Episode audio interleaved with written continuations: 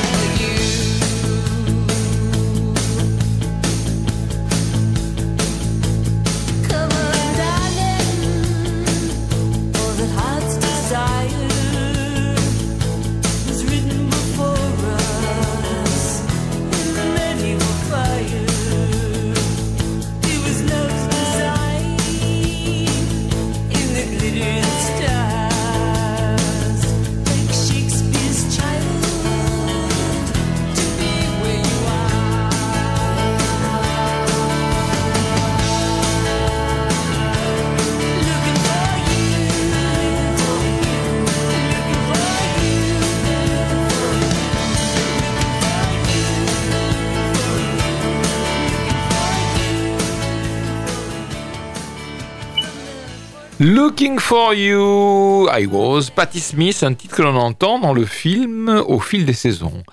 Au fil des saisons, on en parle dans un petit moment, mais on commence notre semaine cinématographique avec Une vie. Une, fille, une vie, c'est un film de James Hawes, réalisateur et producteur britannique. Il a à son actif de nombreux épisodes de séries comme Doctor Who, des téléfilms et puis peut-être des films inédits en France, enfin peut-être pas peut-être, des films inédits en France. En effet, Une vie est son premier long métrage distribué sous nos latitudes. Pour en savoir plus sur ce film proposé par le Pâté Quinconce et le Méga CGR, Méga CGR, il y a une VO de temps en temps au Pâté Quinconce, étonnamment il n'y en a pas. Euh, Pierre Barry. Durée 1h49 avec Anthony Hopkins, Johnny Flynn et Helena Bonham Carter. Le synopsis, Prague, 1938.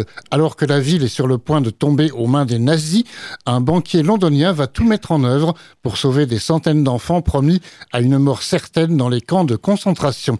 Au péril de sa vie, Nicholas Winton va organiser des convois vers l'Angleterre où 669 enfants juifs trouveront refuge. Cette histoire vraie restait méconnue pendant des décennies et dévoilée au monde entier lorsqu'en 1988, une émission britannique invite Nicolas à témoigner. Celui-ci ne se doute pas que dans le public se trouvent les enfants désormais adultes qui ont survécu grâce à lui. La revue de presse, le journal du dimanche, en dépit d'une mise en scène très académique, on est emporté par la puissance du récit porté par Anthony Hopkins, qui livre encore une prestation poignante. Le Point avec François Guillaume Laurin, un film bouleversant sur ce héros britannique qui sauva des enfants des camps de la mort. Télé 7 jours avec Julien Barcillon. Anthony Hopkins, comme toujours, excelle, et si la mise en scène purement illustrative ne brille guère, impossible de ne pas être ému aux larmes. Le Figaro avec Florence Vieron, basé sur une histoire vraie, le film est sans surprise. Et enfin, première avec Thierry Chaise, la faiblesse de la mise en scène de la partie des années 30, le recours à une pénible musique lacrymale laisse à penser qu'un documentaire aurait été une forme plus appropriée. Mais cette option nous aurait privé d'Anthony Hopkins, qui incarne Winton dans les années 80. Donc, ce film est proposé au Pâté Quinconce et au Méga CGR. Méga CGR, moi, je l'ai vu en VO. Et au Pâté Quinconce, il n'y a pas de VO, en tous les cas. Euh, il n'y avait pas mercredi, jeudi, ni vendredi. C'est un film de facture ultra classique, avec un montage alterné entre les deux époques où se situe l'action, 1938 et 1988. Alors, en 1938, eh bien, Nicolas Winton, c'est un courtier en banque, euh, profondément humaniste. Il entreprend de sauver des enfants juifs menacés, menacés par l'invasion de la Tchécoslovaquie les nazis. Alors avec quelques amis et connaissances sur place, il se lance dans une périlleuse aventure visant à réunir des fonds, des visas, des parrainages pour faire sortir du pays des enfants juifs qui seront accueillis donc au Royaume-Uni. 50 ans plus tard, ce passé va ressurgir quand Winton, invité dans une célèbre émission de la BBC, aura la surprise de retrouver beaucoup de ses enfants sauvés devenus adultes. Alors c'est évidemment la reconstitution de cette scène qui constitue le morceau de bravoure du film, rendant hommage à cet homme humble qui ne cherchera jamais à se glorifier de ses actes. Le film est forcément émouvant. Il revient sur un, micro-épisode euh, méconnu de l'histoire. Anthony Hopkins est, ça ne donnera personne, extrêmement touchant dans ce rôle de vieux monsieur qui se remémore ses actions passées. On peut toutefois se poser la question, comme l'a fait un des critiques, de savoir si un documentaire n'aurait pas été plus pertinent pour évoquer cette histoire. Alors moi, je répondrai quand même non, parce que l'incarnation apporte un plus. Euh, même si le film est très académique, hein, j'en conviens, et euh, donc euh, fait qu'on s'intéresse à ce Schindler anglais, comme il est coutume de dire, mais je suis pas tout à fait d'accord avec cette expression Schindler anglais, avec ce qui a été dit dans le synopsis, à aucun moment Nicolas Winton ne risque sa vie hein, dans l'histoire. la plupart du temps, il est en Angleterre, il coordonne les choses et même en étant sur place, il n'aurait pas risqué sa vie plus que ça. Voilà, bon, enfin, ça ne change rien au, fait qu'il a quand même sauvé 669 enfants juifs d'un sort à peu près certain. Voilà, donc c'est un film proposé au Pâté Quinconce et au Méga CGR. On enchaîne avec le successeur. Le successeur, c'est un film euh, de français de Xavier Legrand. Xavier Legrand, acteur, réalisateur, scénariste. On, se souvient, il avait réalisé en 2017 Jusqu'à la garde, un film avec Léa Drucker, et Denis Ménochet, qui avait obtenu quelques Césars, je crois bien à l'époque. Auparavant, il avait réalisé un court métrage et ce film, euh, le successeur, est proposé uniquement au, pâté, euh, au, pâté, au cinéaste avec deux séances par jour. À toi, Pierre. Durée 1h52 avec Marc-André Grondin, Yves Jacques et Anne-Elisabeth Bossé. Le synopsis, heureux et accompli, Elias devient le nouveau directeur artistique d'une célèbre maison de haute couture française. Quand il apprend que son père, qu'il ne voit plus depuis de nombreuses années, vient de mourir d'une crise cardiaque, Elias se rend au Québec pour régler la succession. Le jeune créateur va découvrir qu'il a hérité de bien pire que du cœur fragile de son père. La revue de presse, Le Parisien avec Catherine Ball, un drame terrifiant et virtuose. L'Obs avec Xavier Leherpeur, grâce à une mise en scène redoutablement pertinente dans son jeu entre champ et hors champ, il séquestre son héros et le spectateur dans les tréfonds d'un thriller familial et psychanalytique à l'infernale noirceur vertigineux. Les échos avec Adrien Gombeau, Six ans après le succès de Jusqu'à la garde, Xavier Legrand revient avec un thriller psychologique audacieux et déroutant. Ouest France avec Pascal Vergerot, un film tragique et saisissant. Télérama avec Guillemette Odissino. Face au remarquable Yves Jacques, le meilleur ami du père tellement gentil qu'il en devient suspect, Marc-André Grondin se fond dans la mise en scène chirurgicale, la toile funeste de Xavier Legrand, marionnette consentante de ce jeu de massacre du patriarcat et de la violence masculine. Marianne, avec Olivier Debruyne, ce film étouffant et anxiogène surprend avec ses audaces, mais déçoit avec ses invraisemblances. La Croix avec Céline Rouden.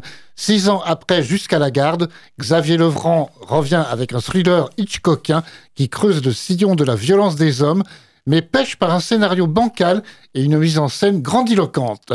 Et ceux qui n'ont pas du tout aimé, je commence avec Les Irrecuptibles avec Théorie Beton. Le successeur contient deux films si dissemblables qu'ils peinent totalement à communiquer l'un avec l'autre et cohabitent hermétiquement, semblant aussi surpris que nous d'avoir à se partager l'écran. On pourrait le regretter si l'un des deux faisait état d'une quelconque réussite, mais l'ensemble est si convenu qu'on se contentera de s'étonner poliment d'une telle cuisine. Le Figaro avec Eric Neuhoff. Après l'excellent Jusqu'à la garde, le réalisateur déçoit avec l'histoire d'un styliste confronté à la mort de son père, dont il s'était éloigné. Télérama avec Michel Bach, rien ne sauve le successeur. Au-delà d'un scénario invraisemblable et d'un renversement de perspective qui donne une scène terriblement grotesque, le plus stupéfiant pardon, est de ne jamais trouver la moindre idée de mise en scène un peu maligne, alors que jusqu'à la garde en regorgeait. Le corps de Denis Ménochet saturait les plans pour dire la menace du prédateur. Voilà, donc le successeur est proposé uniquement aux cinéastes avec deux séances par jour. Euh, alors donc au moment où il euh, triomphe sur les podiums pour sa première collection de haute couture pour une prestigieuse maison parisienne dont il vient de prendre la direction artistique, Elias apprend le décès soudain de son père avec qui il était en froid depuis très longtemps. Elias doit donc se rendre au Québec parce qu'il est d'origine euh, québécoise, Elias pour préparer les funérailles et, régler la succession. C'est en fouillant la maison de ce père qu'il découvre dans le sous-sol une porte cachée, une porte cachée qu'il ouvre, et là il voit apparaître une chose qui le terrifie, et bien entendu que je ne vous révélerai pas. Voilà, à partir de, de ça, Elias va prendre une série de mauvaises décisions. Euh, alors pourquoi il prend ces mauvaises décisions? Sans doute pour éviter que la révélation de ce qu'il a découvert ne nuise à sa carrière. C'est évident que ça ferait un peu tâche, c'est sûr. Alors ça, c'est jamais quand même clairement formulé dans le film, mais c'est la seule explication possible à ce comportement d'Elias, euh, plus que une explication par l'hérédité euh, du mal, qui à mon avis ne tiendrait pas vraiment la route. Mais enfin, peu importe. Donc on a un thriller familial dont on ne peut pas dire grand-chose pour ne pas en tuer le suspense. C'est un film qui démarre très bien avec cette plongée dans le monde futile et prétentieux de la haute couture, puis euh, celui plus prosaïque de l'organisation des obsèques, le film connaît ensuite un gros trou en matière de rythme après la découverte du terrible secret euh, du père et il s'achève par un twist, un twist absolument terrible.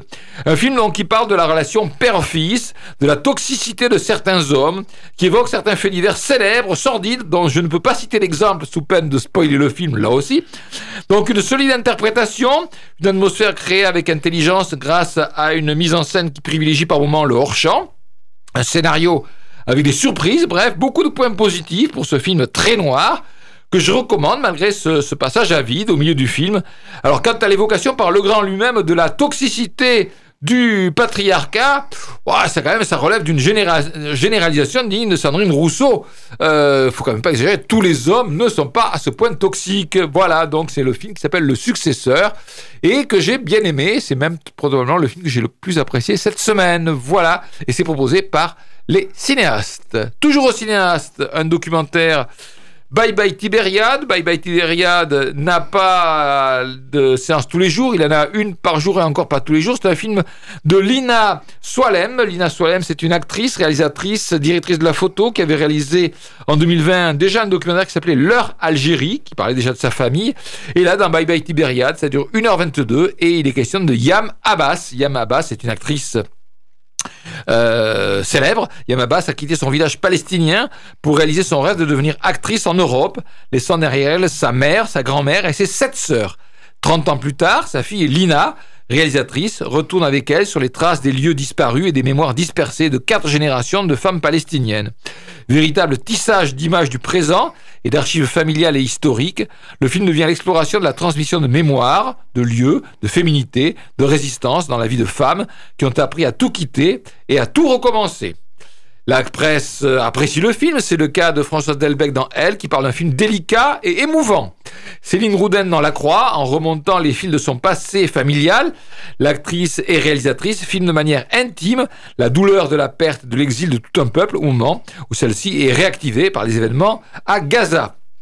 Catherine Ball dans Le Parisien, ce récit bouleversant qui résonne très fortement avec l'actualité est tissé avec beaucoup de délicatesse grâce à des photos, mais aussi des lectures de poèmes ou des scènes rejouées par Yam Abbas elle-même.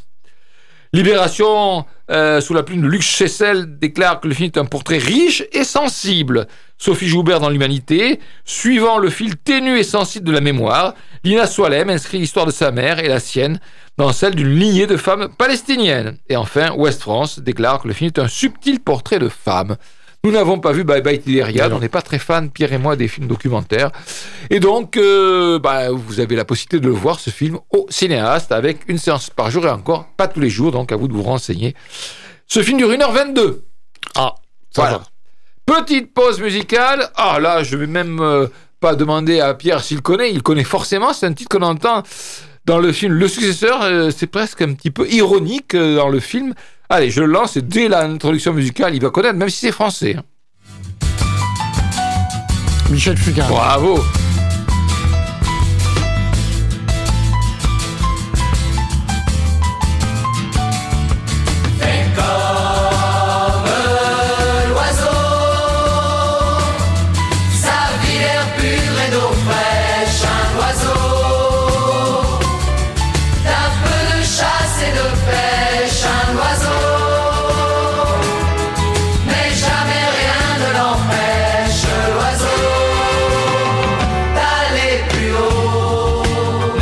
Seul dans l'univers. J'ai peur du ciel et de l'hiver, j'ai peur des fous et de la guerre, j'ai peur du temps qui passe, dit. Comment peut-on vivre aujourd'hui? Dans la fureur et dans le bruit, je ne sais pas, je ne sais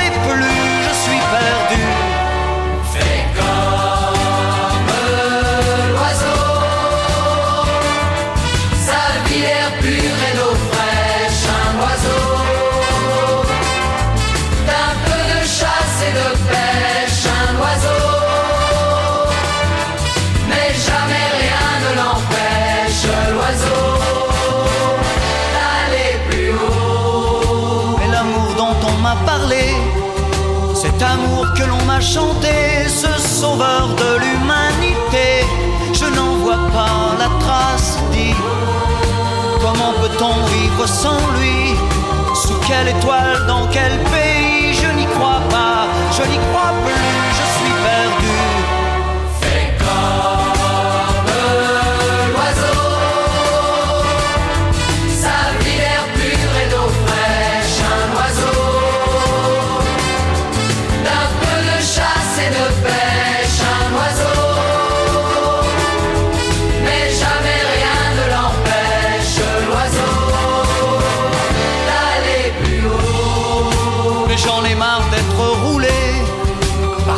des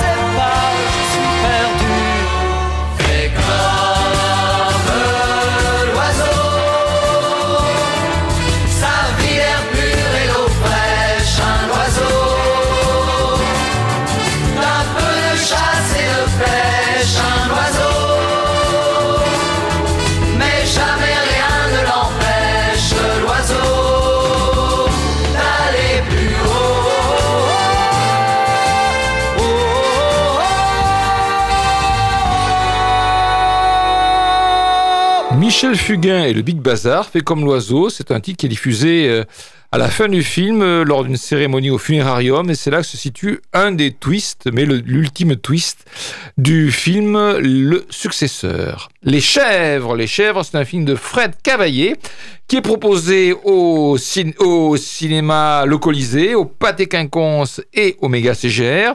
Fred Cavaillé, réalisateur scénariste né en 67, à son actif des films, ma foi, pas mauvais. Hein 2008, Pour elle, avec Vincent Lindon et Diane Kruger. 2010, À bout portant, avec Roche Dizem et Gilles Lelouch. Euh, 2014, Mea culpa, avec Vincent Lindon et Gilles Lelouch. 2016, Radin, avec déjà Danny Boone et Laurent Sarné. 2018, Le Jeu, avec Bérénice Bejo, Roche Dizem, Stéphane De Grotte. 2022, Adieu, Monsieur Hoffman, avec Daniel Auteuil et Gilles Lelouch. Et puis, il avait été un des réalisateurs d'un des euh, des, des, sketchs du film Les Infidèles également. Le film de Fred Cavaillé dure 1h40. Euh, Pierre vous en dit plus, c'est juste le synopsis parce que la presse ne s'est pas déplacée. Eh ben non. Avec Danny Boone, Jérôme Commandeur et Claire Juste. Le synopsis, saviez-vous qu'au XVIIe siècle, les animaux pouvaient être jugés pour avoir commis un crime? Maître Pompignac, risé du barreau, pense avoir trouvé l'affaire de sa vie, défendre la jeune et innocente Josette, accusée à tort du meurtre d'un maréchal. Mais c'était sans compter sur son adversaire, le redoutable et réputé maître Valvert, et surtout Josette qui s'avère n'est autre qu'une chèvre. Alors pas de journaliste. Eh ben non, pas, de, journaliste. moi je l'ai vu le film. Bon, au XVIIe siècle, en France, il était donc possible, c'est vrai hein, ça, de juger un animal que l'on estimait euh, coupable euh, d'avoir commis un crime. C'est en partant de cela que Fred Cavaillé, euh, Cavaillé pardon, que Fred Cavaillé a imaginé cette histoire. Et c'est ainsi que Maître Pompignac, euh, avocat qui n'a jamais gagné un procès de toute sa carrière, se retrouve à défendre Josette, qu'il croit d'abord être une jeune fille accusée d'avoir tué un maréchal de France avant de découvrir que Josette est une chèvre. Donc vous l'avez compris. Face à lui, dans ce procès, euh, dans ce procès à part, hein, Maître Valvert, un prétentieux et réputé avocat parisien, dépêché là par Mazarin pour d'obscures raisons d'État. Alors c'est un film assez médiocre et je comprends que les critiques ne se soient pas déplacées en masse pour aller le voir. C'est un film assez médiocre. Alors certes, Fred Cavaillé a eu des moyens pour sa direction artistique, euh, décors, costumes, maquillage. D'ailleurs, euh, dans les décors, il y a une partie, une scène qui a été tournée dans le Vieux Mans. Ah oui, c'est si, absolument, mmh. oui. On le reconnaît très bien d'ailleurs. Mais il aurait fallu quand même une meilleure histoire, une histoire qui dépasse l'anecdote de départ pour qu'il puisse tirer son épingle du jeu. Et c'est donc euh, là que cela pêche parce que passer le premier quart d'heure basé sur le, le quiproquo, évoqué plus haut. Hein, euh, on croit que l'avocat croit que c'est une enfant, alors que c'est une chèvre. Le film s'enlise dans un mauvais film de procès. Ça, c'est quand même grave parce que rater un film de procès, c'est quasiment impossible. Un mauvais film de procès et d'enquête. Alors oui, de temps en temps, il y a la volonté de rattacher cette histoire du XVIIe siècle à notre actualité du XXIe siècle. Donc il y a une allusion à un moment au, au débat sur le droit du sol, des allusions à la xénophobie, au féminisme, aux dérives de la justice. Mais ça arrive un petit peu comme un cheveu sur la soupe. Donc euh, voilà. Hein. De plus, beaucoup de gags sont assez lourds et trop attendu. Les vagues euh, punchlines des dialogues euh, sont trop rares, euh, trop rarement percutantes en tout cas. Et puis il y a quelques guests en personnages secondaires qui sont totalement ratés. Grégory Gadebois en Mazarin et encore pire, Marianne Chazelle. Voilà, donc Danny Boone et Jérôme Commander ont beau se démener à en faire des tonnes dans le cabotinage, ils n'arrivent pas vraiment à sauver un film qui est une vraie déception faute d'un scénario suffisamment consistant, et ce n'est pas le twist final qui m'aura davantage convaincu. Et là, je pense que j'ai à peu près tout dit sur les chèvres, à part que je rajoute que le film risque d'être un gros bide parce que le premier jour Paris est pas terrible. Le premier jour Paris, le premier jour France est pas terrible. Il fait 14 000 entrées. C'est pas beaucoup pour un film avec Danny Boone et Jean Commander. À titre de comparaison, une vie fait 50 000 entrées avec moins de copies. Voilà, ça s'appelle Les Chèvres. C'est euh, à voir éventuellement, mais je vous euh, recommande pas, au Pâté Quinconce, au Méga CGR et au Colisée. Au fil des saisons, ben là c'est aussi uniquement, enfin c'est pas aussi uniquement, c'est uniquement au Pâté Quinconce. C'est un film euh, d'une durée d'une heure 33, co-réalisé par Anna Ladoul et Marco Lavia. Anna Ladoul et Marco Lavia, réalisateurs scénaristes, euh, l'un, l'une Anna Ladoul d'origine allemande, Marco Lavia américain. Euh, ils avaient réalisé en 2018 Nous les Coyotes déjà. Euh, Charlie, euh, Charlie, c'est une fille, hein, étudiante, 20 ans, revient dans la ferme familiale en Virginie pour aider sa mère qui est souffrante. Elles ont une vision différente de la vie. Charlie étudie la finance, tandis que Laura gère un élevage de poules. Après une longue absence, Solange, la mère de Laura, grand-mère de Charlie, débarque à la ferme. Elle est française, féministe et excentrique. Solange a quitté l'Amérique alors que sa fille était encore une enfant et ne se sont jamais beaucoup revues. Ces trois femmes que rien ne semble rapprocher réussiront-elles à vivre ensemble? La presse euh, bah, n'aime pas forcément beaucoup ce film, à part Corinne Renaud-Tivet dans La Croix. Le film, qui s'autorise quelques épisodes peu vraisemblables, ouais, on est d'accord, tire son récit vers le conte par sa lumière et ses décors très stylisés. Son impeccable trio d'actrices, dont Catherine Deneuve, tranquillement altière, apporte un relief bienvenu à cette ode à la réconciliation. Renaud Barognan dans Le Parisien, produit par Martin Scorsese. Bon, oui, mais ça, c'est complètement anecdotique. Ce récit en partie autobiographique de la co-réalisatrice Anna Ladoul distille à la fois les défauts et le charme de nombreux longs métrages indépendants venus d'outre-Atlantique. Louis Guichard dans Télérama, le programme est vaste, la réalisation un peu anodine et le résultat aussi sympathique que bancal. C'est bien l'avis de Thierry Chaise. Le trio Catherine Deneuve, Andrea Riceborough et Morgan Saylor y est impeccable, mais empêtré dans ce récit cousu de fil blanc. Mathieu Macheret dans Le Monde, jamais avare en leçon de vie tissée dans l'étoffe du cliché, le film se délite entre guimauve et bien-pensance. Le point. Bref, on s'ennuie ferme au fil des saisons. Au fil des saisons, je le rappelle, c'est un film qu'on peut voir au euh, Pâté Quinconce, uniquement Pâté Quinconce, avec euh, de temps en temps une VO. Moi, je l'ai vu en VO.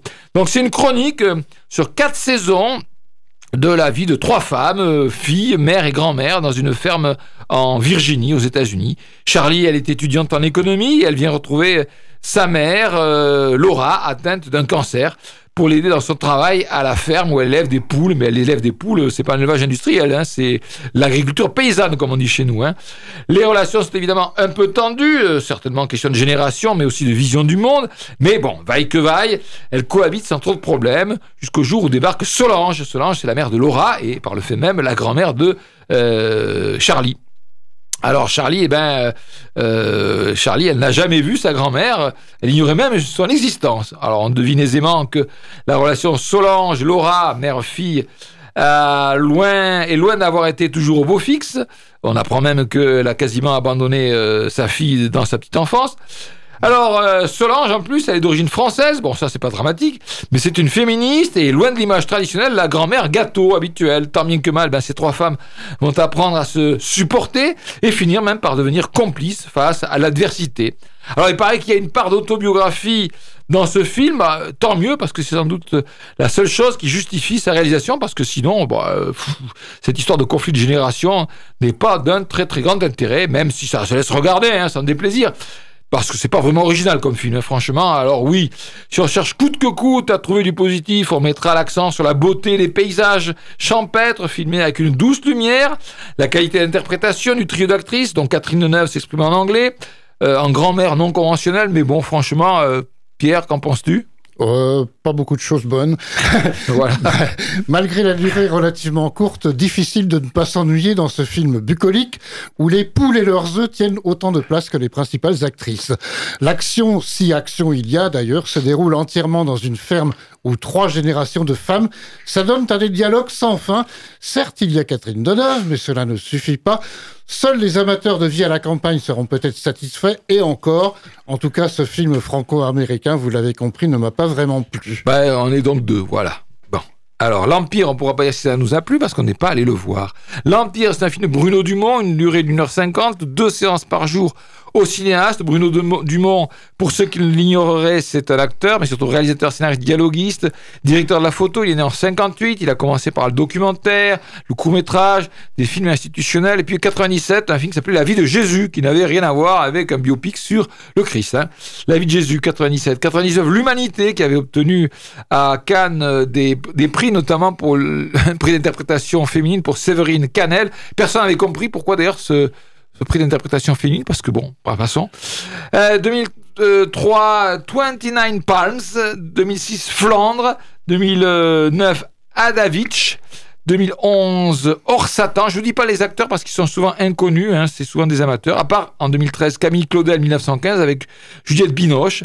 2016, il y avait Malou, Maloute, alors là, il y avait du monde. Fabrice Lucchini, Juliette Binoche, Valérie Bruni-Tedeschi. 2017, Jeannette, l'enfance de Jeanne d'Arc. 2019, Jeanne, avec Fabrice Lucchini. 2021, France, avec Léa Seydoux et Benjamin Biolay. Et puis, il avait réalisé aussi une série pour Arte qui s'appelait Petit Quinquin.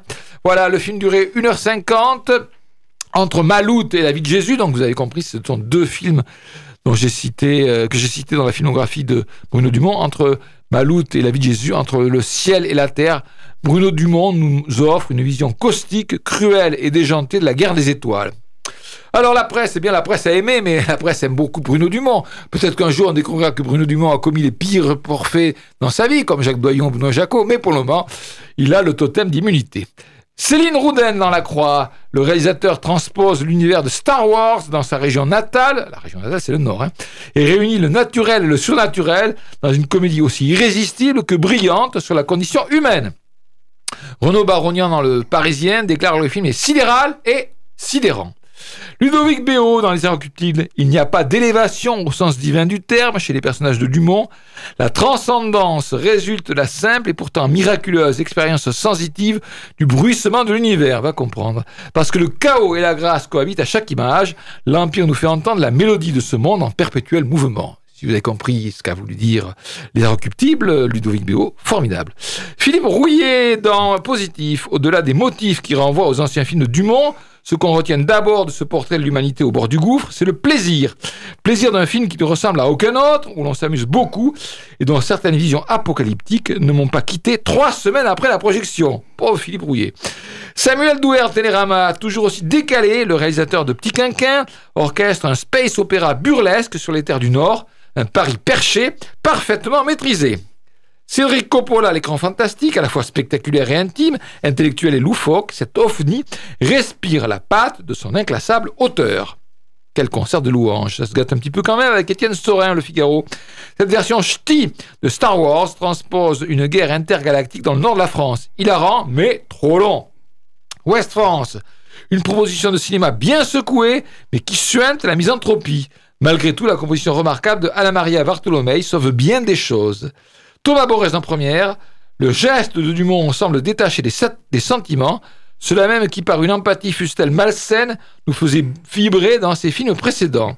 Le bordel n'est ici, n'est ici ni joyeux ni généreux, le naturalisme perverti produit certains troubles, mais qui se referme peu à peu sur lui-même. Alors, Pierre n'est pas allé voir l'Empire. Oh non. Je ne lui avais pas recommandé. et moi, je ne suis pas allé voir l'Empire parce que j'ai déjà vu des films de Bruno Dumont. Et bon, bah, c'est euh, bon, c'est très spécial et euh, ça ne correspond pas du tout, du tout au cinéma que j'apprécie. Voilà. Empêche, vous pouvez aller voir quand même le film. Hein. Si vous êtes un fan de Bruno Dumont, et si vous voulez voir des films un peu bizarres, c'est possible d'aller voir l'Empire au cinéaste avec deux séances par jour. Sleep, Sleep, c'est un film coréen. Alors Pierre n'est pas allé le voir parce que c'est au méga CGR. C'est un film coréen d'épouvante. 1h35, son réalisateur Jason Yu, c'est son premier euh, film. Alors le titre original c'est Jam. Je suis pas sûr que Jam soit la traduction de Sleep, à moins que le coréen, euh, je ne sais pas, hein, mais bon. Voilà. Donc c'est la vie d'un jeune couple qui est bouleversé quand le mari devient somnambule et se transforme en quelqu'un d'autre la nuit tombée. Sa femme, submergée par la peur qu'il fasse du mal à leur nouveau-né, ne trouve alors plus le sommeil. Alors le film a obtenu le je sais pas si on dit le Grand Prix, mais au festival de Gérard Mer, qui est un festival de, films fantastiques.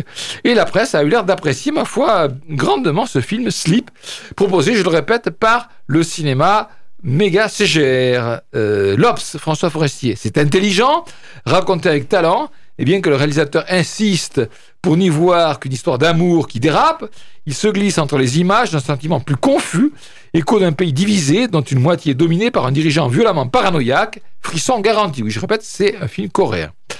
Les coréen du Sud, bien sûr. Les Inrecuptibles de Jérémy Oro. Le jour, Sleep est une dramédie, dramédie romantique sur une classe moyenne coréenne au très faible taux de natalité. La nuit, il est un survival effréné faisant des crises de somnambulisme le réceptacle métaphorique de l'anxiété des jeunes parents, un petit coup de maître. Guillemette Odissino dans euh, Télérama. Singularité toute coréenne, ce film d'horreur séduit tout autant comme comédie grinçante sur le couple, avec sa vision de la charge mentale féminine poussée à son paroxysme et parfaitement incarnée par Yu Min-jong. Frédéric Foubert en première, ce film s'appelle Sleep, mais impossible de piquer du nez devant.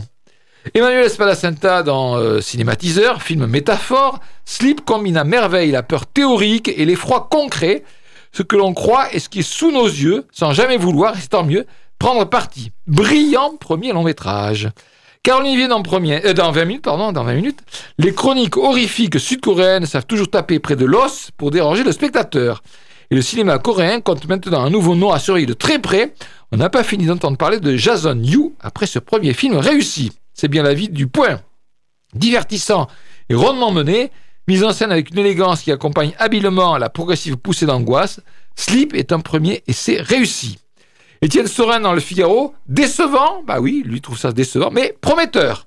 Et Libération, pour son premier film, Jason New démarre très fort avant de s'essouffler à mi-parcours. L'ensemble reste intrigant et prometteur. Alors, pas vu Sleep, euh, je ne suis pas allé le voir parce que ben, c'était uniquement de la VF. J'ai eu peur que cette VF soit catastrophique. Donc, c'est un film qui est proposé uniquement, et encore, il n'y a pas beaucoup de séances, hein. je crois que c'est du genre trois séances par jour, Omega CGR. Et je répète, c'est un film qui a obtenu euh, un grand prix au Festival Fantastique de Gérard Mer cette année. Voilà, allez, la prochaine chanson, on l'entend dans le film euh, Les Chèvres. Mais oui, c'est très très bizarre. C'est pas une chanson, c'est une musique. Vous allez reconnaître. Je pense que c'est une, une musique qu'on entendait peut-être bien dans la fièvre du samedi soir. J'en suis pas sûr. Mais vous la connaissez parce que. Bon, vous la connaissez parce que.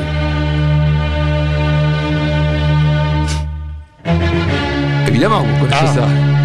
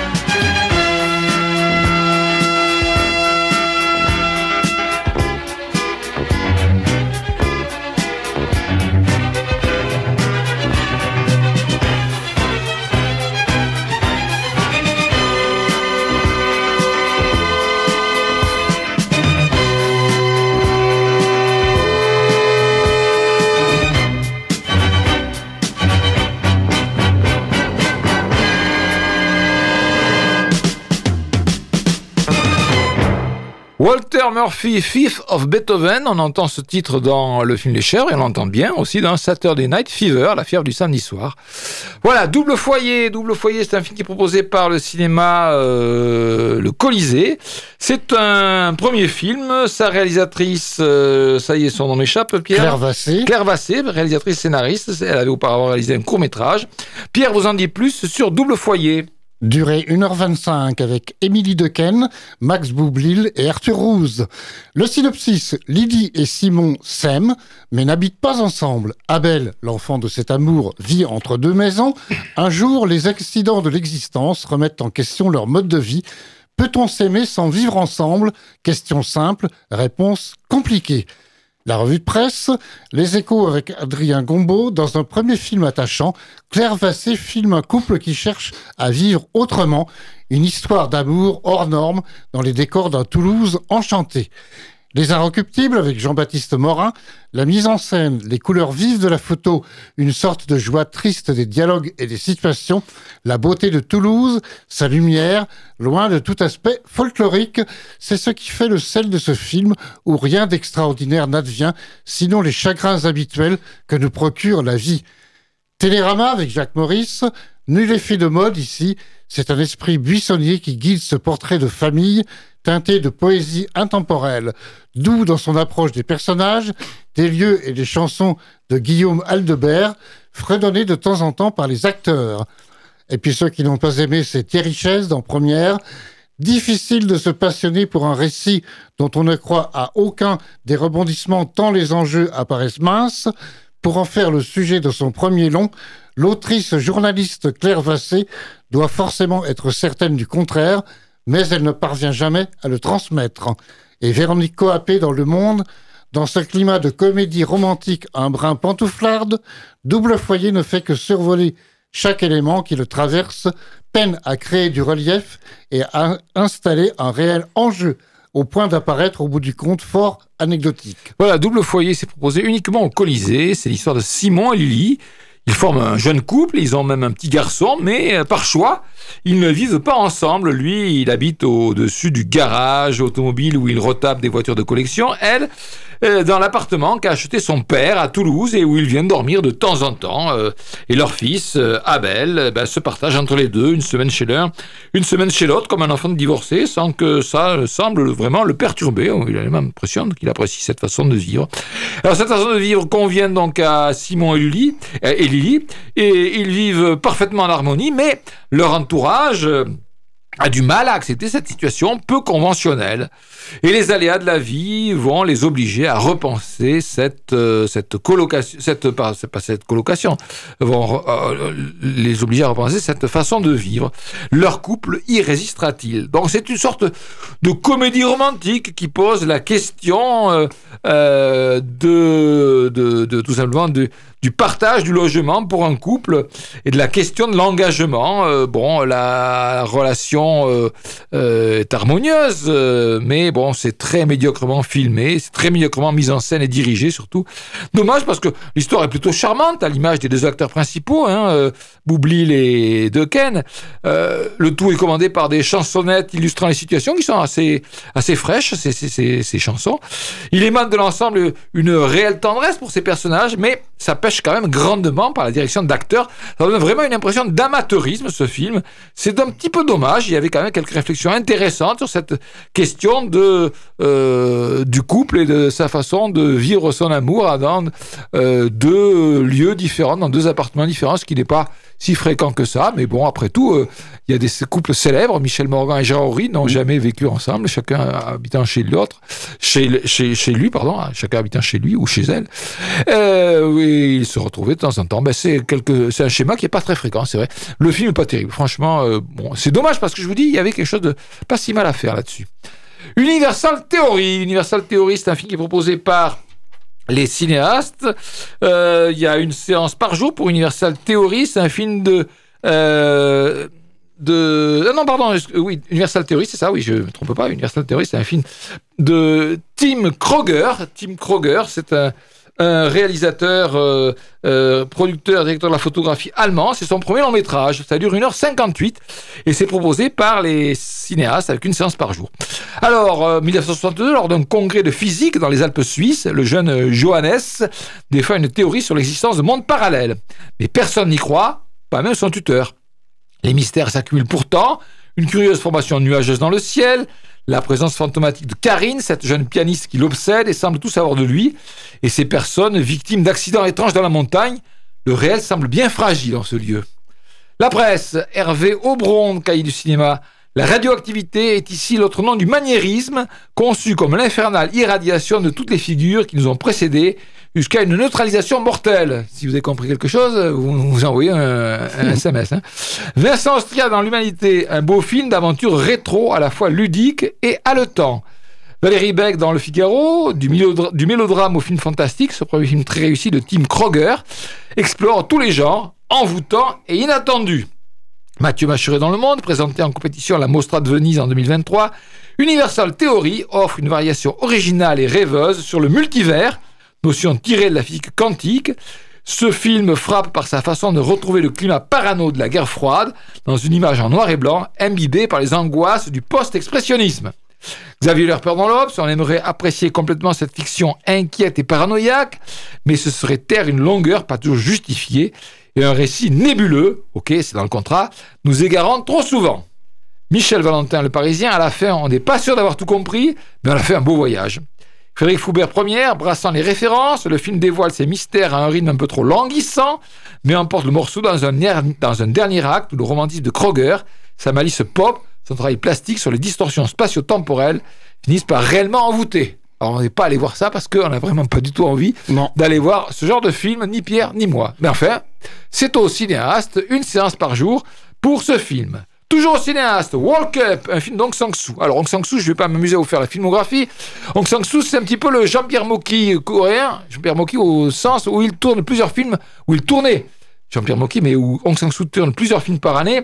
Cette année, et on l'a déjà entendu, euh, enfin, sur les 12 derniers mois, on a déjà vu au moins deux films d'Ong Sang-soo, et on nous en prenait un, autre pour le mois de juin. Alors, Ong Sang-soo a quand même cité quelques films, parce qu'il y en a qui ont des très beaux titres. Hein, euh, en 2003, son premier, c'était Le jour où le cochon est tombé dans le puits. Ça, ça donne envie. 2003, La Vierge mise à nu par ses, par ses prétendants. Ça aussi, c'est original. Et puis, bon, bah, il y en a plein d'autres. Alors, donc, on va citer juste les films à partir de 2018, de 2020. Allez. La femme qui s'est enfuie. 2021, Introduction. 2022, Juste sous vos yeux. 2023, La romancière, le film et le heureux hasard. 2023 également, De nos jours. Walk Up, 1h37. Byung-soo, un réalisateur célèbre accompagne sa fille chez une amie de longue date, propriétaire d'un immeuble à Gangnam. Gangnam, c'est un quartier euh, très célèbre de Séoul. Euh, mm. La visite des lieux entraîne pour Byung-soo un voyage hors du temps où se dessinent à chaque étage les amours passés et à venir. Fin portraitiste, Hong Sang-soo transforme le quotidien d'un immeuble en puzzle des relations humaines. Un terrain de jeu qui explore les désirs, les regrets, les rêves et bien sûr le cinéma. Alors là, pour revue de presse, les inrecuptibles Bruno de Ruisseau en déployant les qualités habituelles de son cinéma, notamment cette façon de faire jaillir le sublime, l'intense et le profond au milieu du banal, du bénin et du trivial, Hong Sang-soo signe un film particulièrement habité dont le sujet est même au fond l'habitation de soi. Rendez-vous compte. Louis Guichard, Télérama, le prolifique auteur coréen, poursuit son œuvre minimaliste au long cours. L'alliage finement dosé de second degré et d'amertume fait toujours mouche. Damien Leblanc en première, au-delà d'images en noir et blanc et des amusantes séquences de discussion, le réalisateur réussit miraculeusement à créer du trouble avec cette douce rêverie où les frontières temporelles s'abolissent et où amour et fantasme se mêlent pour former un portrait mélancolique, plus ou moins autobiographique, d'un artiste d'âge mûr qui continue à découvrir les mystères du désir et les joies du lâcher-prise. Xavier Lerper dans une fiction volontairement dispersée, mineure, pas désagréable en bouche, mais qui, à force de ne se projeter dans aucun enjeu un tant soit peu nouveau ni tangible, laisse l'impression d'un exercice de style inégalement inspiré. C'est bien l'avis de Laura Tullier dans Libération. Si Walker s'inscrit plutôt dans la catégorie des films jalons, croquis de travail bichromique, rapidement exécutés, et et ne sera pas la meilleure porte d'entrée à qui ne serait pas familier du sud-coréen, il permet quand même de goûter son art de plus en plus concentré, de la direction d'acteur. Pierre, qui est un fan de cinéma asiatique, Ah oui, s'est mais- sacrifié et est allé voir le film donc Sang-Soo. Avec très peu de séances, il n'en reste plus que deux cette Oui, semaine. Allez Pierre, dis-nous ce que tu en as pensé. Bah, franchement, je n'ai pas accroché à cette histoire d'un voyage à travers le temps d'un réalisateur coréen. Voyage dans l'espace restreint d'un immeuble à étage où l'on voit ce réalisateur faire des rencontres amoureuses avec différentes femmes. Ce film en noir et blanc est truffé de longs dialogues en une seule prise, en caméra fixe. On appellera ça des plans séquences sans fin, dans une pièce ou une autre. Seule prise en extérieur, l'arrivée ou le départ d'une voiture. Pour tout dire, donc, je me suis plutôt ennuyé. Alors donc, euh, Bah oui, là, euh, voilà, moi je savais, je savais que tu allais t'ennuyer, mais je te l'ai pas dit. voilà. Le Royaume des Abysses, c'est le dernier film dont on va parler cette semaine. C'est un film qui est un film d'animation. Il est proposé au Méga CGR et au Pâté Quinconce, euh, 1h52. Euh, par les thèmes qu'il aborde, euh, par la forme d'expression parfois forte qu'il adopte, ce film peut effrayer le plus jeune public, est-il précisé. Donc 1h52 pour ce Royaume des Abysses. De quoi est-il question? Sheng Xiu, une fillette de 10 ans est aspirée dans les profondeurs marines durant une croisière familiale. Elle découvre l'univers fantastique des abysses, un monde inconnu, peuplé d'incroyables créatures. Dans ce lieu mystérieux émerge le restaurant des abysses, dirigé par l'emblématique capitaine Nané. Poursuivis par le fantôme rouge, leur route sera semée d'épreuves et de nombreux secrets. Leur odyssée sous-marine ne fait que commencer.